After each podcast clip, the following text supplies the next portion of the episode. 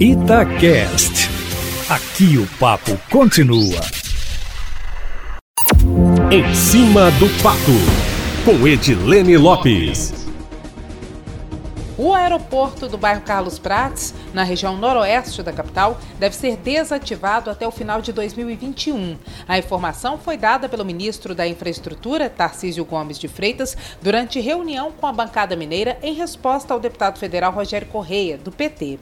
A presença do aeroporto, que hoje abriga hangares e escola de aviação, é motivo de medo para os moradores do entorno, devido à grande quantidade de acidentes com aeronaves nos últimos anos, conforme a Itatiaia vem acompanhando acompanhando. Neste ano, por exemplo, um avião caiu dentro da área do aeroporto, no fundo de algumas casas.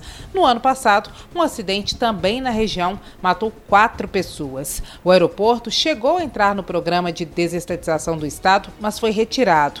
A área deve ser desativada e parte transferida para o aeroporto da Pampulha, que também tem vários hangares oficiais e de proprietários privados. A sugestão do deputado Rogério Corrêa é que parte seja transferida para Betim e a área da União seja doada para a Prefeitura de Belo Horizonte para a construção de algo como uma área de lazer. O ministro ficou de avaliar a destinação e não descartou as possibilidades. Na reunião da bancada mineira com o ministro, que a Itatiaia informou hoje em primeira mão, logo cedo, um dos principais assuntos foi a destinação de recursos de multas aplicadas à FCA, a Ferrovia Centro-Atlântica da Vale, pela devolução de trechos ferroviários concessionados que a empresa abandonou em Minas por considerá-los inviáveis economicamente. Assunto que a gente já vem tratando há algum tempo, você inclusive, Júnior Moreira, aqui na Itatiaia Itatiaia. Hoje, conforme o ministro Tarcísio de Freitas já havia adiantado em entrevista exclusiva a Itatiaia, o presidente postou no Twitter que a verba é carimbada e que o dinheiro será destinado à linha 2 do metrô de Belo Horizonte, que é o trecho do Calafate ao Barreiro. Ao todo, a soma é de 1,2 bilhão de reais. O risco era que se esse dinheiro fosse todo depositado na conta da União, o valor não pudesse ser investido por causa do teto de gastos que o governo federal tem que respeitar no orçamento. O governo garantiu que, de forma judicial ou extrajudicial, haverá um acordo ou um aditivo ao acordo já existente. Para o recurso não ficar nos cofres da União, deve ser depositado e transferido para uma conta do governo de Minas no BNDES, o Banco Nacional de Desenvolvimento Social. Júnior, no entanto, o governo federal e o governo de Minas ainda não decidiram e podem fazer isso conjuntamente se o dinheiro será destinado para uma obra feita pelo governo ou se a obra e a operação serão concedidas à iniciativa privada.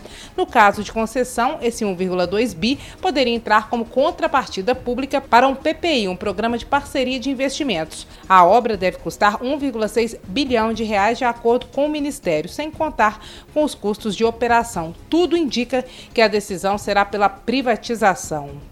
Alguns prefeitos do interior do estado e a ONG Trem, por exemplo, defendem que os recursos de multas deveriam ser destinados não ao metrô de Belo Horizonte, mas à recuperação de ferrovias e à implantação de operações de passageiros, principalmente no interior, o que eles alegam que não é a vontade do governo federal. Agora, os bastidores, Júnior. A costura para que os recursos de multas fossem destinados ao metrô e não caíssem no limbo dos cofres públicos foi feita pela bancada federal mineira. O superintendente regional da CBT1 em Minas, Minas, Miguel Marques, é um indicado do deputado federal Diego Andrade do PSD para o cargo, que é o líder da bancada mineira e participou diretamente do desenho da proposta, assim como o ex-secretário de Infraestrutura e Mobilidade de Minas, Marco Aurélio Barcelos, que é muito próximo ao ministro Tarcísio Gomes de Freitas, que é o responsável que viabilizou a proposta com o presidente da República junto ao governo federal. Esse bom relacionamento, Júnior Moreira, da bancada de Minas Gerais com o governo federal, envolve o atendimento a pedidos de recursos para Minas, como de obras, a indicação de mineiros para cargos na União, o que também acaba interferindo um pouco na atenção que Minas recebe, e as votações da bancada ou de parte dela a favor de projetos de interesse do governo federal. Então é preciso estar atento a tudo isso, Júnior Moreira. Amanhã eu volto, sempre em primeira mão em cima do fato.